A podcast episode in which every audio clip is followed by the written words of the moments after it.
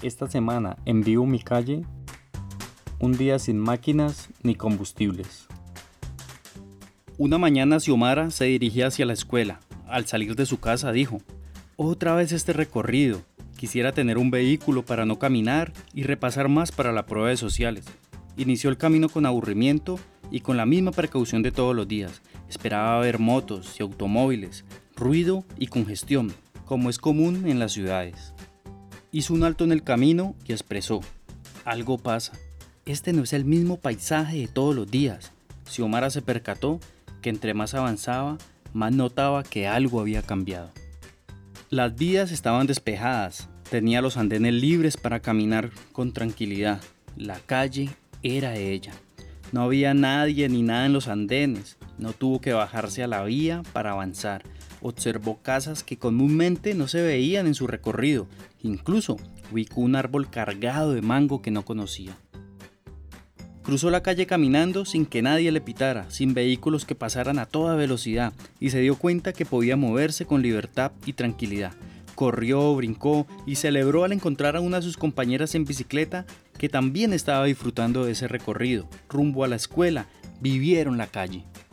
Ese día que llegó a la escuela, se sintió como nunca, jugó, se rió, participó de las clases con mucha alegría, presentó la prueba de ciencias sociales y con la mente tranquila y los pensamientos frescos obtuvo la mejor nota. Al salir de la escuela, le contó a más estudiantes sobre su experiencia de la casa hacia la escuela. Se organizaron y se fueron en grupo a sus casas. Encontraron un barrio despejado, donde pudieron jugar y divertirse. No había ruido, ni motos sobre el andén. Podían escuchar los pajaritos y sintieron el aire fresco para respirar. Se dieron cuenta que era un día sin máquina ni combustible. En ese momento Xiomara se preguntó, si hubiera ido a la escuela en un vehículo, ¿me hubiera ido igual?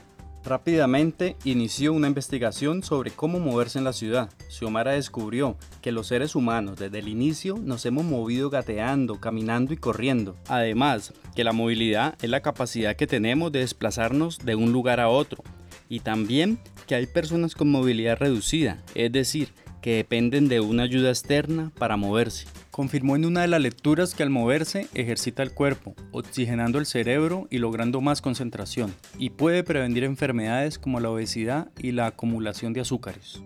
En otra página de internet encontró que al caminar o moverse en bicicleta se ejercita de manera natural, y a esto le llaman movilidad activa. A diferencia de la movilidad en vehículos, donde el cuerpo está inactivo, no se mueve, está quieto, como dormido. Lo que más le gustó fue que el moverse de manera activa disfruta y comparte con sus amigos y amigas, se despeja, empieza a apreciar las cosas que no veía antes, como el árbol de mango, y el recorrido es más divertido. Se sintió muy bien al saber que al moverse con su propia energía no contamina el aire, como lo hacen los vehículos, y de esta manera aporta al cuidado del planeta. Se dio cuenta que su responsabilidad como persona también está en sus acciones, que el respetar y proteger al medio ambiente está en sus manos y en las de sus amigos y amigas. Se dio cuenta que prefiere un mundo sin ruido, sin contaminación, donde pueda caminar sin miedo, disfrutando el trayecto, escuchando a los pajaritos.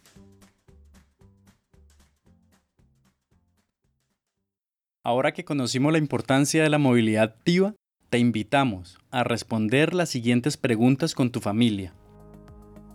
Primera, cuando estudiabas, ¿vivías en la zona urbana o rural? Segunda, ¿en qué te ibas a la escuela? Tercera, ¿alguien te acompañaba? Cuarta, ¿se podía ir en bicicleta? Quinta, ¿jugabas o te divertías en el recorrido? ¿Qué recuerdas de tus recorridos? Sexta, ¿cómo eran las vías? ¿Había muchos carros o motos? ¿Había mucho ruido o contaminación? Te invitamos a dialogar con tus padres sobre la manera en que se movían y se mueven en la actualidad. No te olvides, encuéntranos en Facebook como Vivo Mi Calle y dale me gusta al puente de colores.